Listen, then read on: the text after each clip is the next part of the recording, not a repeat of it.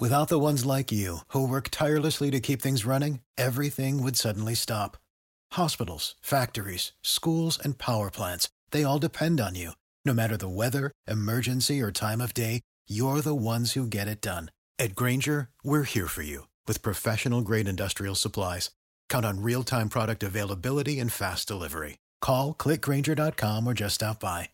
Granger for the ones who get it done.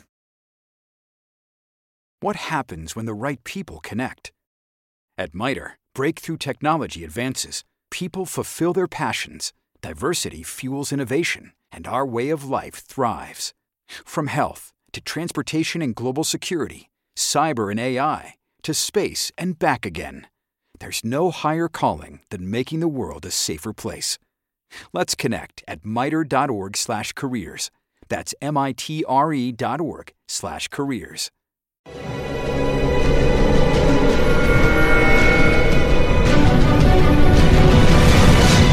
Yo documental.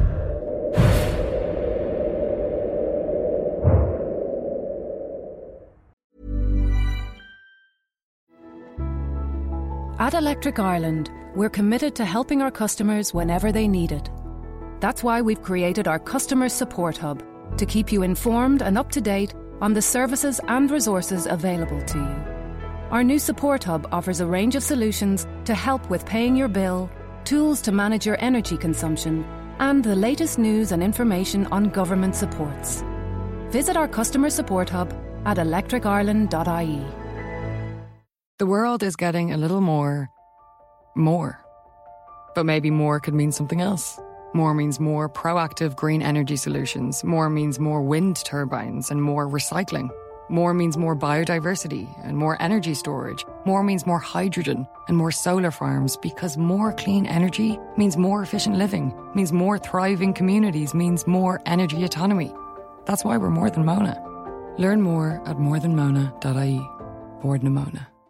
ACAST recommends podcasts we love. I'm Sheila Shoiga, the host of Ready to Be Real, which features thought leaders like Dr. Joe Vitale and Nejwa Zabian, along with those who have extraordinary stories to tell.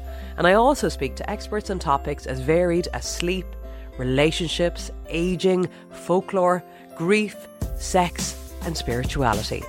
So, for honest and compelling conversations, new episodes of Ready to Be Real release every week, wherever you get your podcasts. ACAST is home to the world's best podcasts, including the critically acclaimed West Cork and the one you're listening to right now.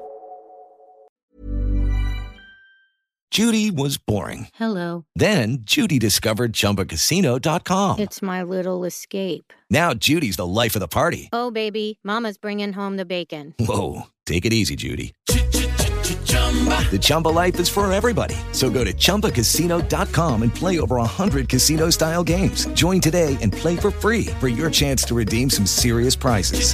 chumba ChumbaCasino.com. No purchase necessary. Void where prohibited by law. 18 plus terms and conditions apply. See website for details. Okay, round two. Name something that's not boring. A laundry? Ooh, a book club. Computer solitaire, huh? Ah, oh, sorry. We were looking for Chumba Casino. That's right. ChumbaCasino.com has over 100 casino style games. Join today and play for free for your chance to redeem some serious prizes. ChumbaCasino.com. No purchase necessary. Void where prohibited by law. 18 plus terms and conditions apply. See website for details.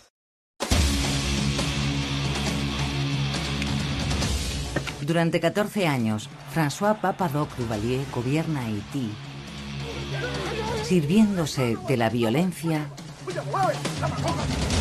y el vudú. He sido elegido presidente vitalicio. Es la voluntad de hierro del pueblo de Haití. Es un tirano que forma su propia milicia privada para matar a unos 30.000 de sus compatriotas, incluido cualquiera que desafíe su poder. Creo que Duvalier era el mal encarnado.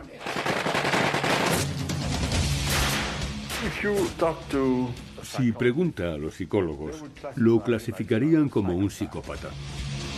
Esta es la historia del reinado del terror de un dictador implacable sobre los más pobres entre los pobres, desde su manipulación de la religión nacional a la construcción del culto a su personalidad, Papa Doc es un hombre que seguirá provocando pesadillas a los haitianos eternamente.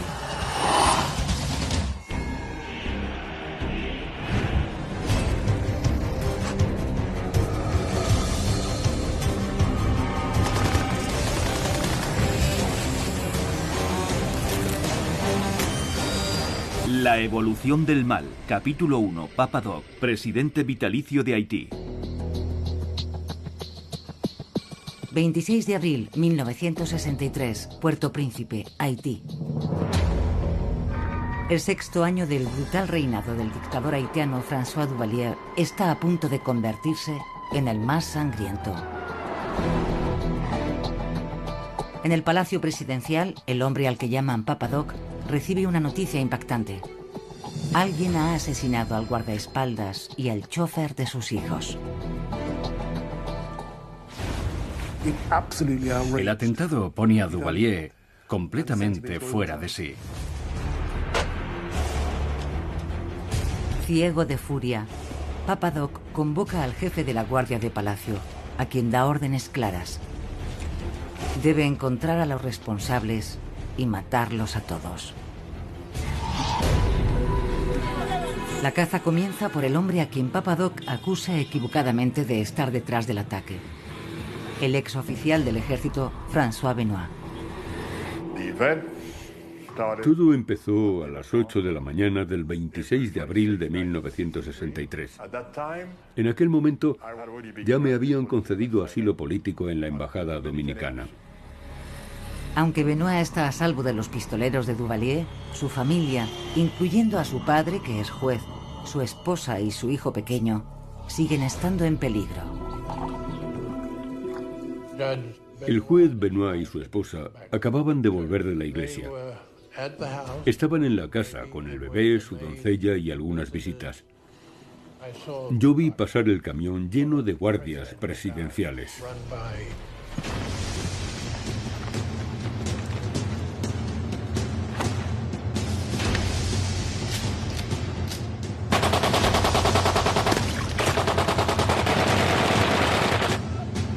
Asesinan a todos los presentes.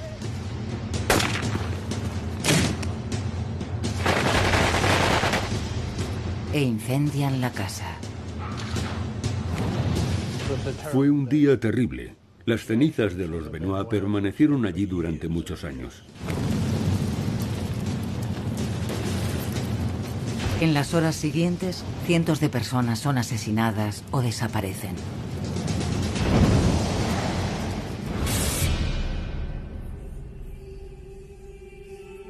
Pero empieza a extenderse el siniestro rumor de que un destino diferente aguarda al bebé de los Benoit, que supuestamente es entregado a Duvalier. Se dice que Duvalier se encerró con el pequeño.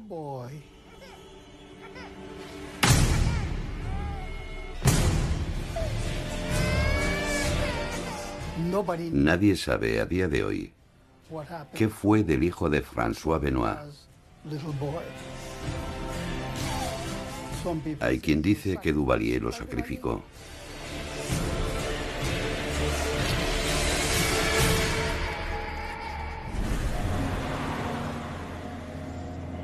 Refugiado en la embajada dominicana, Benoit recibe la horrenda noticia. No solo sacrificó a mi familia, sino a la familia de mi esposa. Cualquier persona cercana a mí, cualquier persona relacionada conmigo, fue detenida o asesinada. Si pregunta a los psicólogos, lo clasificarían como un psicópata. ¿Estaba loco? No. ¿Pero era malvado? La respuesta es sí. Papa Doc, el responsable de esta atrocidad, nace en 1907 en el bello estado caribeño de Haití. Es una nación orgullosa, la primera colonia esclavista que consigue la independencia. En el siglo XVIII se llamaba Santo Domingo y pertenecía a los franceses. En aquel momento era la colonia más próspera del mundo y producía abundantes cosechas que mantenían a la élite perfumada de París muy bien alimentada. Se calcula que uno de cada ocho habitantes de la Francia metropolitana vivía directa o indirectamente de la producción agrícola de Haití. Entonces Santo Domingo la llamaban la perla de las Antillas. En 1791, los esclavos de Haití se alzan contra el sistema colonial francés. Bajo el liderato de Toussaint Louverture y Jean-Jacques Dessalines, consiguen contra todo pronóstico liberar a su país. Realmente expulsaron al ejército francés cuando era más poderoso. Era una situación absolutamente increíble. Y sin embargo, los esclavos haitianos se rebelaron y los derrotaron. Los expulsaron. Aquel ejército de esclavos no solo derrotó a los dueños de las plantaciones francesas y a su ejército, sino también a los españoles, los británicos y los estadounidenses, todas las superpotencias de la época. En 1804, los esclavos de Santo Domingo alcanzan finalmente la independencia y nace el Estado de Haití. Malcolm X y Martin Luther King se refirieron repetidamente a la revolución haitiana como a una especie de ideal, y de hecho fue un logro extraordinario. Pero cuando François Duvalier tiene solo ocho años, Haití pierde su independencia. En julio de 1915, ya en el horizonte la entrada de Estados Unidos en la Primera Guerra Mundial, los estadounidenses ocupan el país. Y para los haitianos negros como Duvalier, es una catástrofe. La ocupación fue sorprendentemente dura, cruel, profundamente racista. La falta de respeto por el pueblo haitiano alimenta en Duvalier un profundo odio hacia los Estados Unidos y todo lo que representan. Se crió en el entorno de una clase media negra culta y refinada en Puerto Príncipe.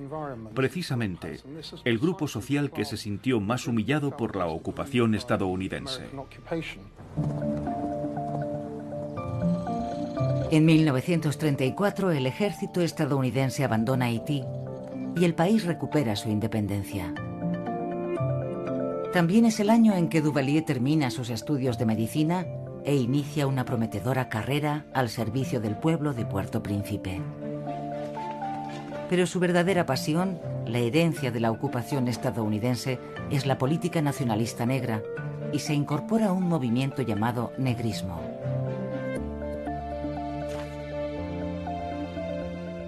En esencia, el negrismo era la reafirmación orgullosa de las raíces africanas.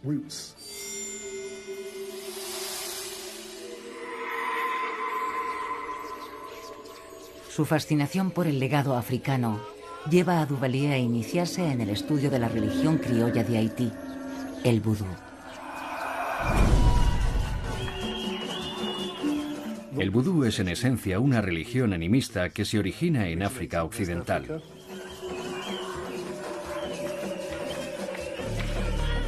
Se dice que Haití es un 70% católico, un 30% protestante y un 100% vudú.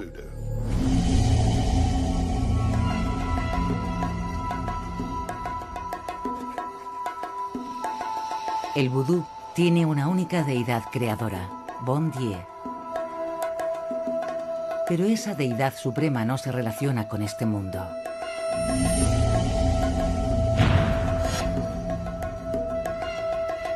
Son poderosos semidioses y espíritus llamados Loa los que interactúan con la humanidad. Los Loas son los espíritus de los dioses a los que rezan los haitianos, igual que los católicos rezan a sus santos. Con el estudio de los rituales del vudú, Duvalier consigue comprender mejor cómo la religión domina la vida de su pueblo. Aunque nunca fue un verdadero creyente, su fascinación por la religión nacional no dejará de crecer a lo largo de su ascenso hasta la cima del poder. En Haití siempre ha habido una clara asociación entre el vudú y el poder. La mayoría de los haitianos cree que para llegar a ser presidente se debe hacer alguna especie de pacto con el diablo o con el lado oscuro del vudú. Duvalier es un hombre lleno de contradicciones. Le fascina el misticismo haitiano, pero también es un hombre de ciencia, un médico moderno. En 1944 obtiene una beca para estudiar medicina de la salud pública en la Universidad de Michigan. Regresa como director de un programa dirigido a llevar la medicina moderna a los campesinos haitianos afectados por una enfermedad devastadora de la piel llamada PIAN. Papadoc llegó y dijo, voy a cambiar esto. Y utilizando la penicilina, lo consiguió. Duvalier se convierte en un personaje famoso que recorre el país llevando la cura de la penicilina a las aldeas más aisladas de Haití. Duvalier recorría grandes distancias a pie. Tuvo que pasar por grandes adversidades para llevar sus conocimientos médicos a aquellas gentes.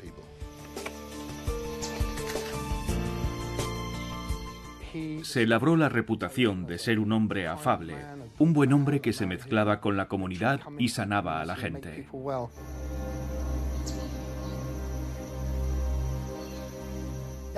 Así fue como empezaron a llamarle Papadoc, porque a lo largo y ancho del país la penicilina de Papadoc acabó con el piano.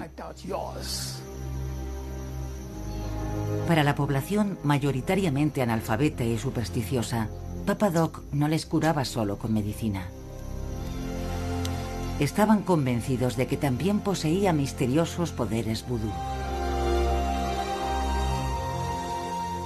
La gente no podía creer que fuese solo el medicamento lo que le sanara. Creían que Papadoc tenía un poder especial.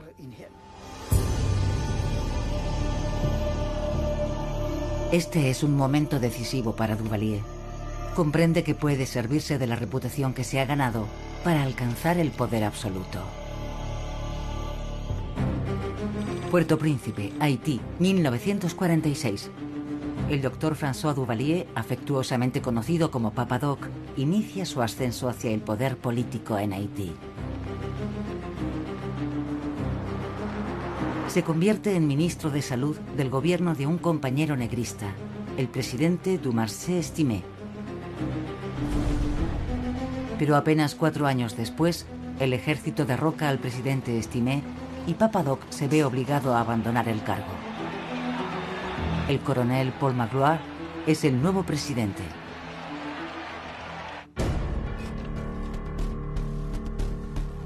Duvalier tiene que ocultarse y empieza a preparar en secreto su propio asalto al poder. En un país donde pocos saben leer y escribir, aprovecha la oportunidad para estudiar escritos políticos, desde Marx a Maquiavelo. Maquiavelo le enseñó que es mejor ser temido que ser amado. Él aprendió la lección y la puso en práctica.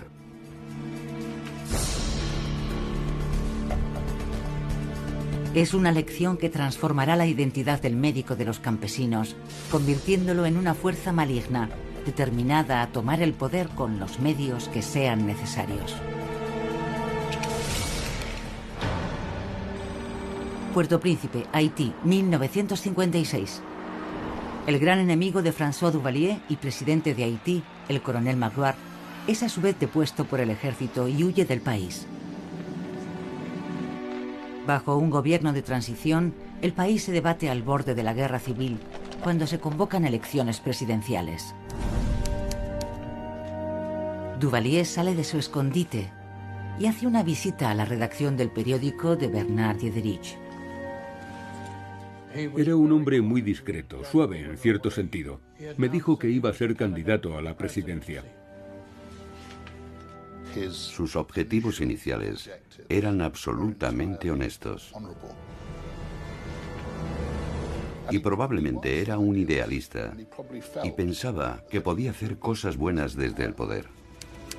Duvalier se presenta como defensor de la empobrecida mayoría negra contra Louis de Joie, considerado representante de la élite del país, de piel más clara. Convirtió la elección en un duelo de negros contra mulatos. Y en un país donde el 90% de la población es negra, Papadoc era un ganador seguro. El 22 de septiembre, el amable doctor Duvalier, que a tantos enfermos había curado, obtiene una victoria aplastante.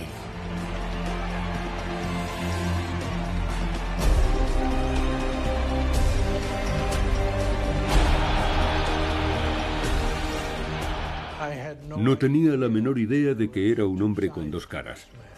La verdad es que nos engañó a todos. Es el comienzo de una larga dictadura para Haití. Dios mío, no podíamos imaginar lo que iba a pasar. Fue criminal.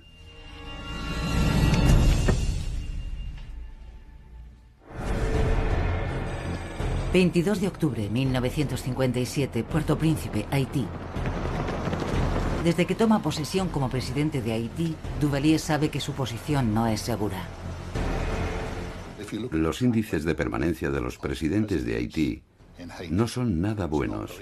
La mayoría de ellos gobernaron poco tiempo y al menos dos de ellos fueron descuartizados por el populacho. De los 23 jefes de Estado que tiene Haití entre 1843 y 1915, solo uno termina una legislatura completa en su cargo.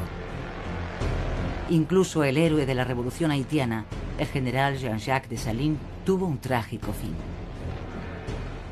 El mismo Dessalines, después de dos o tres años en el poder, acabó descuartizado en las calles de Puerto Príncipe y sus restos se tiraron a los cerdos. Papadoc decide que su mandato será diferente.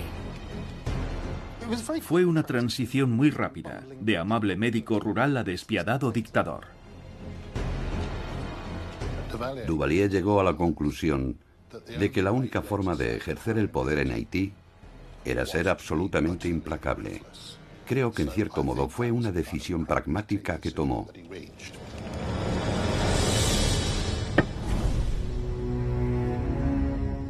De inmediato, Duvalier empieza a eliminar las amenazas más evidentes a su poder. La primera, el ejército.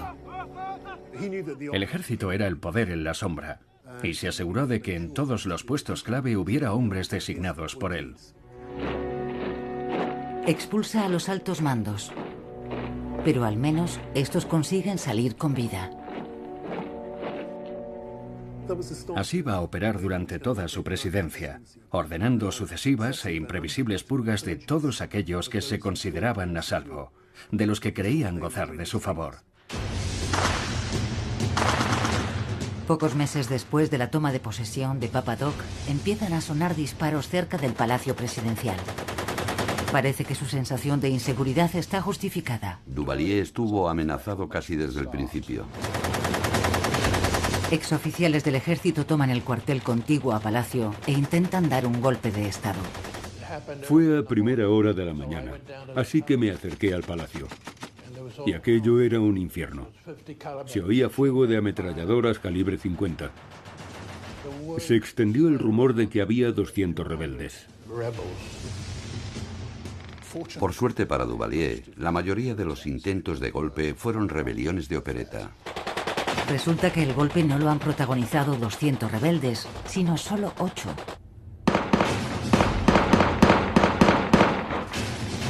Duvalier los aplasta sin esfuerzo. Es un momento crítico. Papadoc decide que no puede confiar en el ejército y necesita una nueva fuerza bajo su control para mantener el poder. Se sentía extremadamente vulnerable y pensaba que lo que necesitaba era una guardia pretoriana. Duvalier decide que necesita su propia banda y que esa banda tiene que ser mayor, más temible y más dura que el ejército. Papadoc ordena la creación de los voluntarios para la seguridad nacional. Esta fuerza será conocida por el nombre de un ogro del folclore haitiano.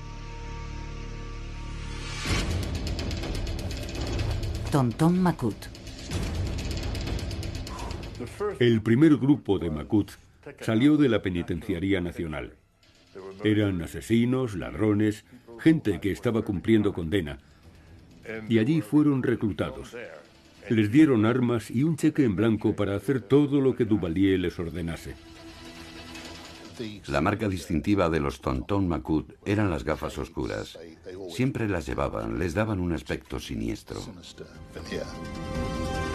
Los Tonton Makut se convierten en un pilar esencial del régimen de Duvalier. Con el tiempo, superarán en efectivos al ejército regular. Pero mantener una milicia es caro. Ahora Duvalier necesita dinero y armas. Pero la mejor fuente de financiación es el país que más odia, Estados Unidos.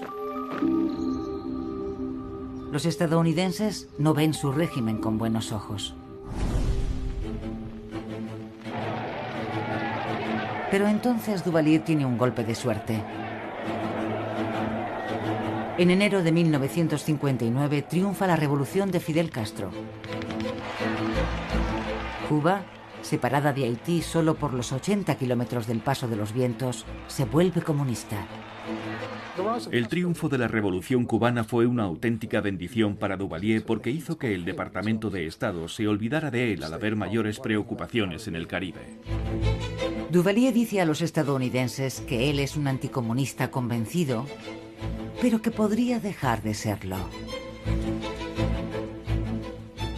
Lo utilizó como una amenaza constante contra los estadounidenses. Les decía, bueno, no sé, si no me dan, por ejemplo, otros 50 millones de dólares en ayudas, podría tener que buscarlos en otra parte, quizá en el este, o pedírselo a nuestros amigos de Cuba. El chantaje de Papadoc funciona. Estados Unidos envía millones en ayuda financiera y un destacamento de marines para entrenar a sus fuerzas. Ahora que el país que más odia está financiando su régimen, parece que la posición de Duvalier es segura.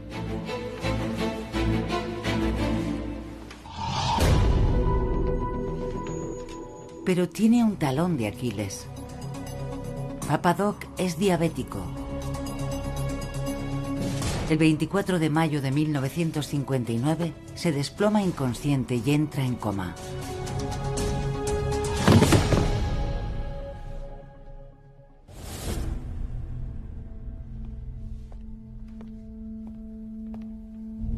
La situación se prolonga durante nueve horas. Finalmente, la mano derecha de Duvalier, Clement Barbeau, le administra una inyección de glucosa. Papadoc recupera la conciencia. Le salvaron la vida la intervención de Clement Barbeau y después los estadounidenses que le trataron, creo que en Guantánamo. Pero al despertar, el presidente es un hombre diferente. Estuvo en coma durante un periodo prolongado y se cree que esto podría haberle producido algún tipo de daño cerebral o un cambio de comportamiento a largo plazo. Papadoc pasa de ser un hombre implacable a convertirse en un loco sanguinario. Después del colapso se convierte en una persona diferente. Papadoc empieza a comportarse como un poderoso semidios, un loa del vudú. Barón. Okay, round two. Name something that's not boring. A laundry? Ooh, a book club. Computer solitaire, huh? Ah, oh, sorry, we were looking for Chumba Casino. Chumba! That's right. ChumbaCasino.com has over 100 casino style games. Join today and play for free for your chance to redeem some serious prizes. ChumbaCasino.com. No purchase necessary. Full prohibited by law. 18 plus terms and conditions apply. See website for details. With the Lucky Land slots, you can get lucky just about anywhere. This is your captain speaking. Uh, we've got clear runway and the weather's fine, but we're just going to circle up here a while and uh, get lucky. No, no, nothing like that. It's just these cash prizes add up quick. So I suggest you sit back, keep your tray table upright, and start getting lucky. Play for free at LuckyLandSlots.com. Are you feeling lucky? No purchase necessary. Void where prohibited by law. 18 plus terms and conditions apply. See website for details. ACAST recommends podcasts we love. I'm Sheila Shoiga, the host of Ready to Be Real, which features thought leaders like Dr. Joe Vitale and Nejwa Zabian, along with those who have extraordinary stories to tell. And I also speak to experts on topics as varied as sleep, relationships, aging, folklore, grief, sex, and spirituality. So, for honest and compelling conversations, new episodes of Ready to Be Real release every week, wherever you get your podcasts. ACAST is home to the world's best podcasts, including the critically acclaimed West Cork and the one you're listening to right now. Samedi. Barón Samedi es el señor de los cementerios. Es uno de los dioses más poderosos del vudú. Barón Samedi es la figura más terrorífica del folclore haitiano. Es la persona que acecha en el cementerio durante la noche. Es el señor de la guadaña haitiano. Papa Doc siempre aparecía en público vestido de negro y con un sombrero Homburg, como se solía retratar a Barón Samedi. Tradicionalmente, Barón Samedi hablaba de una forma especial. Era una voz baja con un acento peculiar. Y Duvalier empezó a hablar precisamente con esa voz. Qu'il flotte désormais dans l'azur pour rappeler à tous les Haïtiens Para algunos de sus colaboradores empieza a ser evidente que Duvalier ha enloquecido. Estaba claramente desequilibrado. Se vuelve paranoico, desconfía de todo y de todos.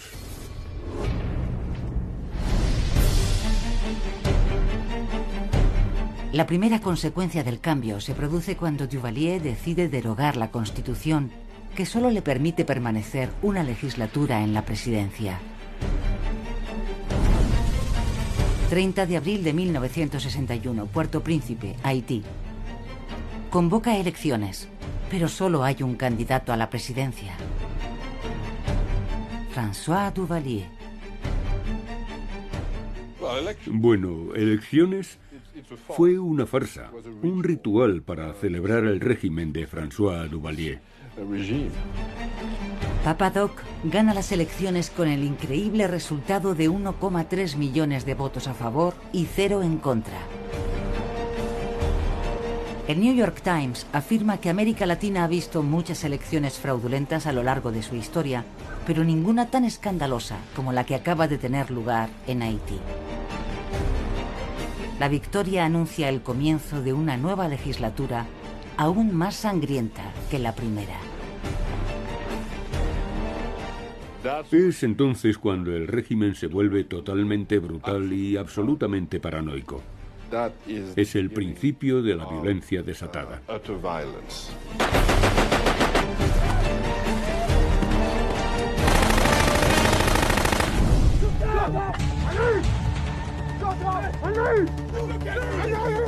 Sirviéndose del ejército y de los Tontón Macut, su milicia privada, Papadoc establece un reinado del terror. La brutalidad se institucionalizó y se generalizó en toda la isla. Los Tonton Macut de Duvalier se infiltran en todos los estratos de la sociedad haitiana. Era un sistema muy similar en cuanto a su capacidad para silenciar a la población a la Stasi de Alemania Oriental. El principal motivo de este estado de terror no es otro que la codicia. Aunque Haití es una nación desesperadamente pobre, Papadoc y sus amigos se han propuesto sangrarla hasta el final. Millones de dólares en impuestos y ayuda externa desaparecen en los bolsillos del régimen. Todo era por el dinero. Sería incorrecto dignificar el duvalierismo con el nombre de ideología. Era una cleptocracia generalizada. Era la mafia gobernando el país. En realidad, la gente que sufrió más fueron los haitianos más pobres. Hubo miles de víctimas anónimas de Duvalier, gente que fue torturada hasta la muerte y asesinada porque no querían entregar a sus hijas o negocios a los macuts locales. Nadie supo cuánta gente mataron los macuts. El dictador cada vez está más paranoico. Pasa la mayor parte del tiempo escondido en su palacio fuertemente defendido. Cuando se aventura a salir, lo hace rodeado de su guardia. Para mostrar que se preocupa por su pueblo, reparte dinero suelto. Es su forma de demostrarse a sí mismo cuánto le ama a su gente. Recuerdo a Duvalier en su coche, tirando dinero a la gente. Y la gente corriendo detrás del coche para recoger un dólar o algo así. Me parecía una humillación absoluta.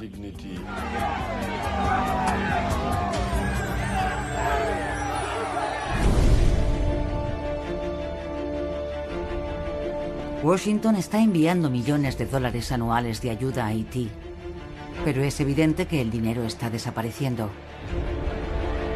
El presidente Kennedy decide que ya ha tenido bastante paciencia con el dictador loco Papa Doc. Kennedy estaba claramente contra Duvalier y hacía todo lo posible por deshacerse de él. Kennedy corta la ayuda financiera y busca formas de reinstaurar la democracia en el país. Parece que el tiempo de Papadoc en el poder toca a su fin. Pero entonces ocurre lo inimaginable.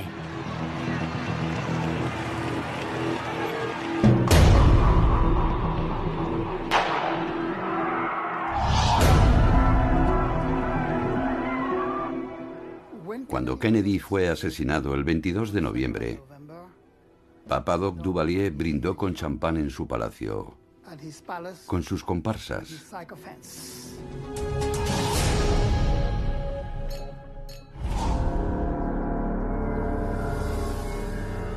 Increíblemente, Papa Doc se jacta de ser el responsable del asesinato. Explica que había lanzado una maldición vudú contra Kennedy y que no es coincidencia que el presidente haya sido asesinado el 22 de noviembre. Todo lo hacía los días 22. El 22 era su día de la suerte. Fue elegido un 22 de septiembre y fue investido un 22 de octubre. Y alardeaba de haber matado a Kennedy el 22 de noviembre de 1963. Su jactancia tiene el fin de reforzar la idea de que por muy poderoso que sea, el destino de aquel que se oponga a Papa Doc es la muerte. Si tu presidente es de algún modo sinónimo de un ser sobrenatural que siembra la muerte, no es buena idea enfrentarse a él. Muerto Kennedy, la presión de Estados Unidos sobre Papa Doc desaparece.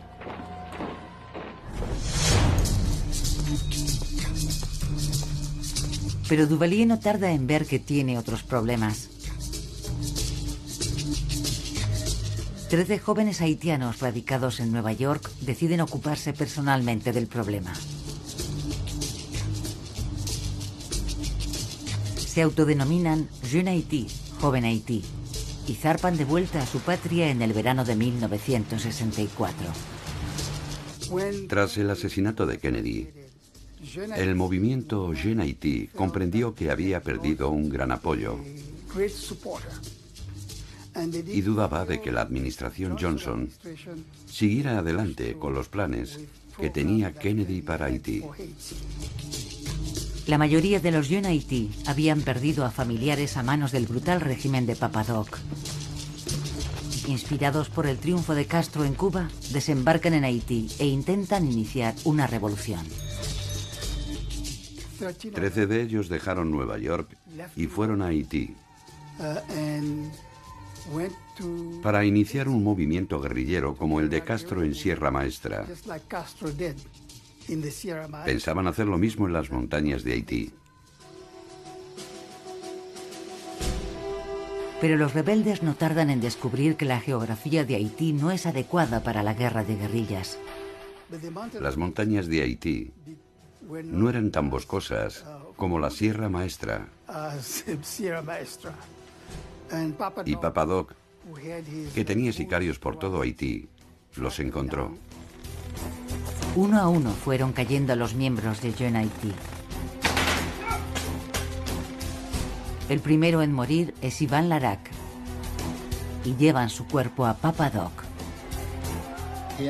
Hizo poner el cadáver descompuesto en un sillón delante de la salida del Aeropuerto Internacional de Puerto Príncipe. De modo que los pocos turistas que llegaban a Haití entonces, después de pasar por el control de pasaportes, salían a buscar un taxi y se encontraban con aquel cuerpo en descomposición. Durante meses, los Yen Haití resisten en las montañas. Finalmente, 11 de los componentes del grupo caen en combate y los dos últimos son capturados. Son trasladados a Puerto Príncipe, donde se anuncia su ejecución para el 12 de noviembre de 1964. Duvalier declaró un día de fiesta y ordenó a los maestros de escuela que llevaran a los niños a las ejecuciones para que vieran lo que se hacía con los enemigos de Haití. Las ejecuciones fueron filmadas y televisadas durante semanas. Marcel Numa, graduado en la Academia de la Marina Mercante del Bronx, y Louis Drouin, licenciado en Economía y empleado de banca en Nueva York, se mantienen firmes hasta el amargo final. La ejecución fue digna del macabro sentido de lo teatral de Duvalier. Pensaba que si podía montar una ejecución y televisarla, y para hacerla aún más grotesca llevar a un grupo de escolares para que la viera, su impacto en todo Haití iba a ser inmenso. Recuerdo haber visto en la televisión la ejecución en directo de Marcel Numa y Louis Drouin. Allí estaban aquellos dos hombres de pie, con las manos atadas a la espalda. Y de repente el pelotón disparó y se derrumbaron. No he conseguido borrarlo de la memoria. Es como si lo hubiera visto ayer. El tirano descubre que muchos de los revolucionarios proceden del pueblo de Jeremy, un reducto de la oposición.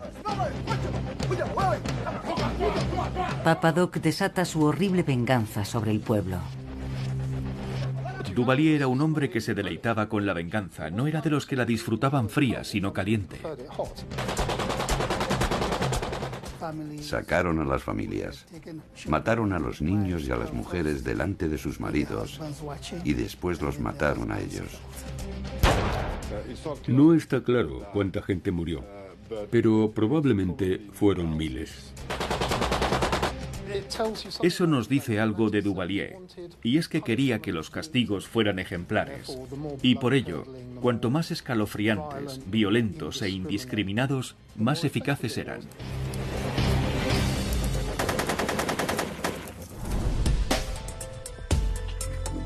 A finales de 1964, Duvalier ha asesinado a miles de personas y ha conseguido lo que siempre había querido, el poder absoluto. En Haití simplemente ya no hay oposición. No hay nada que pueda amenazar a su régimen de terror. Creo que en este periodo se puede definir a Duvalier como un megalomaníaco. El poder lo es todo, no hay nada más. No puede irse ni retirarse. Sigue ahí dispuesto a hacer lo que sea necesario. Pero el poder absoluto no es suficiente para Papadoc. Él quiere ser más que un presidente. Quiere convertirse en un dios. 14 de junio, 1964, Puerto Príncipe, Haití. El tiránico dictador François Papadoc Duvalier da un paso más para hacerse con el control perpetuo del país. Se ha servido de la violencia más brutal para mantenerse en el poder durante casi siete años, llegando a derogar la Constitución para poder gobernar durante un segundo mandato. Ahora va más allá y convoca un referéndum constitucional para convertirse en presidente vitalicio. Como era de esperar, gana con el 99,9% de los votos. He sido elegido presidente vitalicio. No es mi deseo, sino la voluntad de hierro del pueblo de Haití. La locura de Papa Doc alcanza niveles más extremos. En una alocución a la nación, deja caer una bomba. Declara que es más que humano. Es un ser inmaterial. Las balas no pueden tocarle. En esencia, estaba diciendo que era inmortal, que era una especie de espíritu que flotaba sobre Haití. Ahora Papa Doc declara abiertamente lo que muchos haitianos ya creen, que es la encarnación del temido loa del vudú, Barón Samedi. Señor de los cementerios. La violencia puede haberle llevado hasta la posición de presidente vitalicio, pero lo que le mantendrá ahí es el vudú. Duvalier tenía en Haití un poder mayor que el de las armas y los hombres que mandaba. Papadoc utilizaba el vudú para controlar una nación. Desde la campaña de erradicación del pian y vestido como varón Samedi, Papadoc ha jugado con la percepción popular de que tiene poderes sobrenaturales. La visión que quería hacer realidad era el control absoluto de la sociedad a través del poder místico. Papadoc empieza a crear historias sobre sí mismo. Circulan rumores de que Duvalier ha hecho un viaje a las montañas, a una cueva llamada Trufuban. Es un lugar sagrado del vudú, donde se dice que ha encontrado algo terroríficamente útil. Había vuelto de Trufuban con un grupo de demonios llamados Baka y los había alojado en los sótanos del Palacio Nacional. La idea de que tenía allí unos demonios que le obedecían no animaba precisamente a la revuelta o a la rebelión. Papadoc necesita demostrar a su pueblo que realmente tiene poderes vudú, por lo que ordena a sus hombres que roben de un funeral el féretro de su antiguo amigo y en ocasiones rival político, Clement Jumel. Pronto empieza a circular la historia de que se había encerrado con el cadáver de Jumel y parecía comunicarse con él. Papadoc hace pensar a la gente que también tiene poder para hablar con los muertos. La muerte en Haití para mucha gente no es natural y la gente piensa que Duvalier ha convertido en zombie a Jumel. Otras veces Papadoc no necesita para sus rituales vudú un cuerpo entero. En ocasiones ordena que le lleven solo las cabezas de sus enemigos. Una vez más, circulan siniestros rumores sobre lo que hace con ellas. Duvalier se autoconvenció de que realmente podía extraer la inteligencia de las cabezas de sus enemigos políticos. Se decía que se sentaba en el baño, a veces con sombrero y todo, y conversaba con la cabeza de su adversario. La finalidad de estos rituales es aterrorizar a una nación inculta y supersticiosa. ¿Pero está Duvalier realmente tan loco como para creerlo él mismo? Algunos que lo conocieron dicen que no, pero de lo que no hay duda es de que sí sabe cómo utilizar el vudú. Duvalier solía sonreír porque era ateo. No creía en nada, solo creía en el poder. Para que haya paz y estabilidad, debe haber un hombre fuerte en cada país. A finales de la década de 1960, Papadoc es más que presidente vitalicio. Ha convencido a su pueblo de que casi es un dios. Pero hay una fuerza que no puede vencer, su propia mortalidad. Ha aterrorizado, exterminado y sofocado a la oposición de tal forma que el único enemigo que le queda es la dama de la guadaña y el deterioro de su salud. A diferencia de la mayoría de los dictadores, Duvalier se mantiene en el poder hasta el fin de su vida natural. El problema es que ella tiene más de 60 años, una grave diabetes, insuficiencia cardíaca congestiva y daños cerebrales desde el coma de 1959. Ahora tiene que dejar bien atado su legado y su régimen brutal y corrupto.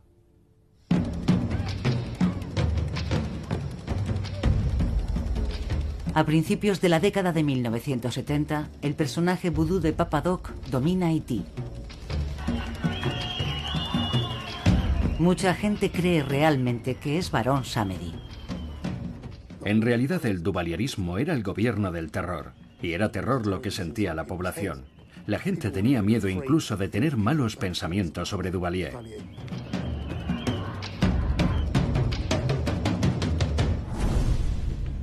El brutal régimen de Papadoc puede haber matado a 30.000 haitianos, pero oficialmente Duvalier es un dios viviente.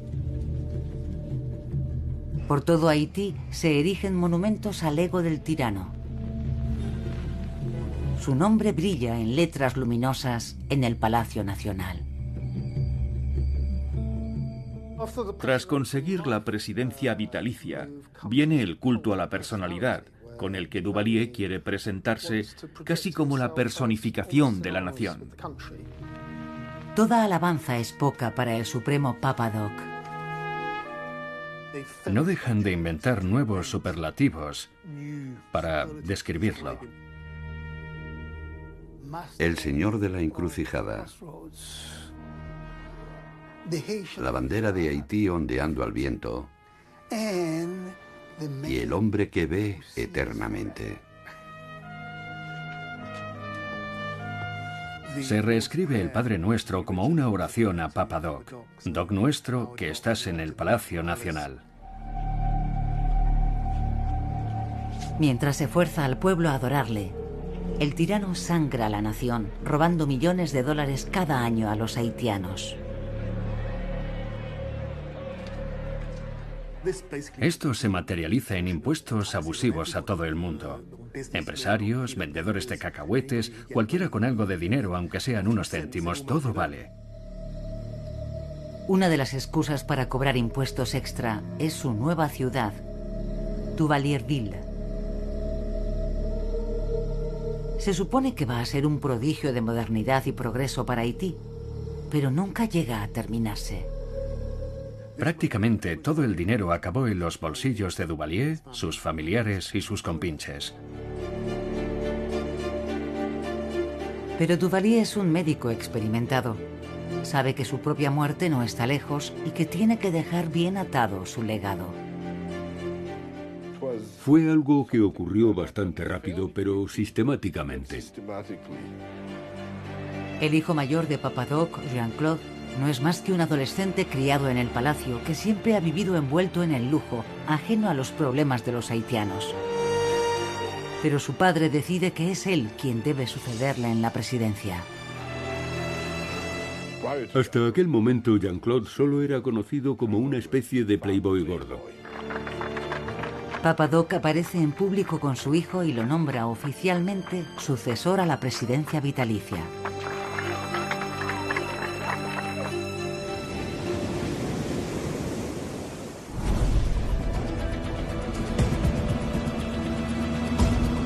El 21 de abril de 1971, el tirano Papa Doc muere apaciblemente en su cama. Su hijo Jean-Claude se convierte en Baby Doc y mantendrá el corrupto régimen de Duvalier durante otros 15 años. Finalmente es derrocado y muere de un ataque al corazón a los 63 años mientras espera a ser juzgado por sus crímenes. El verdadero legado de Papadoc fue la destrucción de un sueño y la implantación de una pesadilla, Sus crímenes siguen atormentando a la nación de Haití a día de hoy. Haití quedó permanentemente marcado y desfigurado por Duvalier. Actualmente Haití es el país más pobre del hemisferio occidental, lisiado por la falta de educación y presa del caos político. Las instituciones fueron destruidas, las familias fueron destruidas, el país entero fue destruido. El único que se benefició de todas aquellas atrocidades fue él mismo. ¿Era malvado, Papadoc? Creo que Duvalier era el mal encarnado.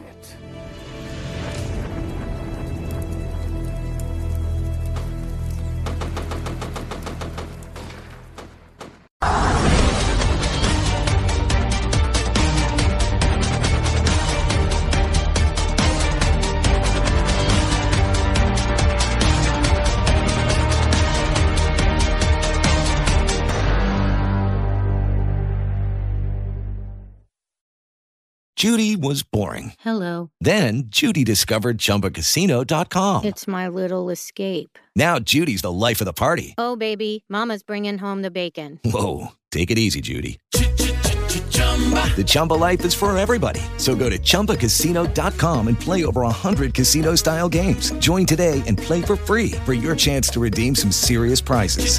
chumba ChumbaCasino.com. No purchase necessary. Void where prohibited by law. 18 plus terms and conditions apply. See website for details.